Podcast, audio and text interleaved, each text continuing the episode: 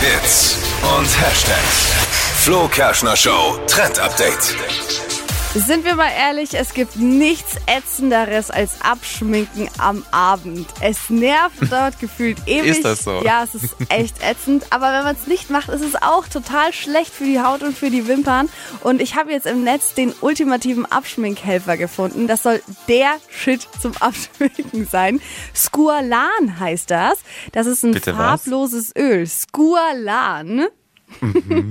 ist so ein farbloses Öl und der Tipp für unsere Haut spendet nämlich Feuchtigkeit, wenn wir das draufgeben. Also kann man auch machen, wenn man ungeschminkt ist, einfach zur Hautpflege und ist nicht so sehr ölig und hilft gegen so kleine trockene Fältchen. Also vor allem, wenn man jetzt viel in der Sonne ist, ist das äh, super gut.